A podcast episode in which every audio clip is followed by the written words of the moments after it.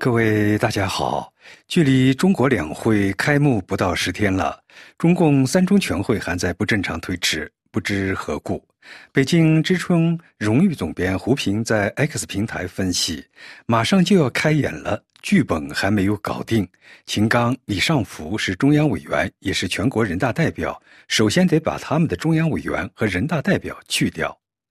两会马上就要开演了。党中央如何处置秦刚、李尚福还没有下文。不过，二月二十三日公布的《中国共产党巡视工作条例》，以及新华社二月二十五日发布的中纪委书记李希一月八日一次讲话的全文，似乎反衬出目前中共党内的一种不安状态。这个修订后的巡视条例首次从党内法规的高度，把两个维护放在了巡视中共高级官员的核心位置。条例总则明确规定，巡视工作是上级党组织对下级党组织履行党的领导职能责任的政治监督，根本任务。是坚决维护习近平总书记党中央的核心、全党的核心地位，坚决维护以习近平同志为核心的党中央权威和集中统一领导。两个维护的核心就是检验中共高官们对习近平总书记的忠诚度。中共政治局委员、前天津市委书记李鸿忠未入局前惟妙惟肖地把握住了习近平对忠诚的关切，说了一句杀气腾腾的话。忠诚不绝对等于绝对不忠诚，两个维护以及两个确立就成了维护习近平个人统治的利剑。一些对习近平二十大以后登上权力顶峰，仍然要抓住这把利剑不放的人很迷惑。政治局几乎全部是亲信，常委全是亲信，国务院各部委都是习亲自提拔的人。军队一波一波整肃，连一些亲信也拔除了，剩下的应是亲信中的亲信，比如中央军委副主席张友侠等人。习近平为什么还要不停地要求别人两个维护、两个确立呢？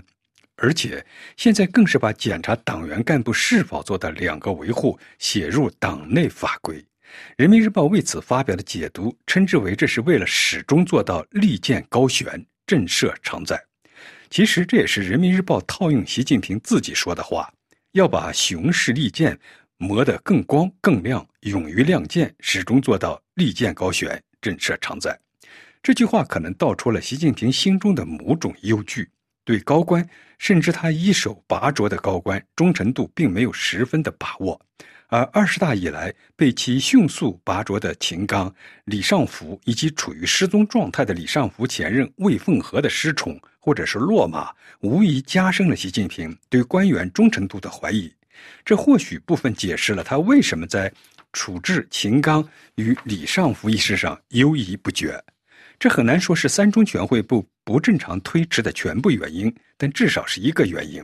三中全会理论上说，必须对两位出事的中央委员作出处理。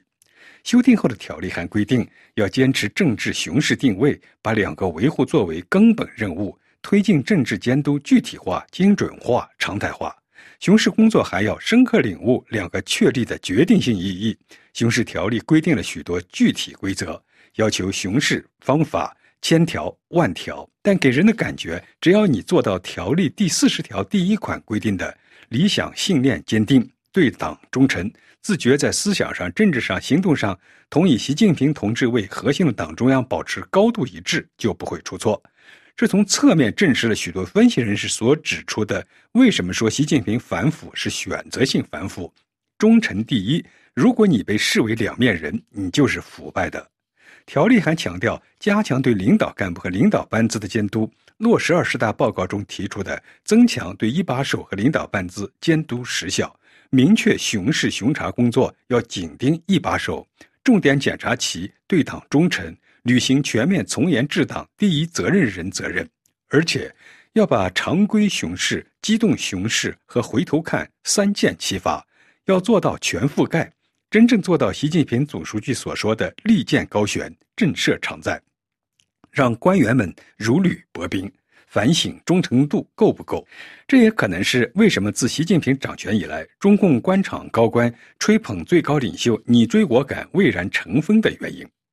二十三日公布条例。二十五日，新华社发出的李希讲话全文称，坚定不移扛起两个维护的重大政治责任，认真贯彻加强和维护党中央集中统一领导的若干规定，严格执行请示报告制度，重大事项、重大案件、重要工作及时主动向党中央和习近平总书记请示报告，以实际行动体现对党忠诚、听党指挥、为党尽责。他还要求聚焦政治忠诚，聚焦政治安全。对在党内搞政治团伙、小圈子、利益集团的人，绝不手软，及时消除政治隐患。李希的讲话把聚焦忠诚和及时消除政治隐患联系起来，也凸显了习近平忧患意识的核心，就是高官们是否忠诚。这也就是为什么习近平政权把安全放在高于一切的地位。这是不是有观察人士所指的一种忠诚综合症呢？不得而知。听众朋友，以上您听到的是安德烈主持的要闻分析。感谢飞利浦的技术合作，谢谢您的收听。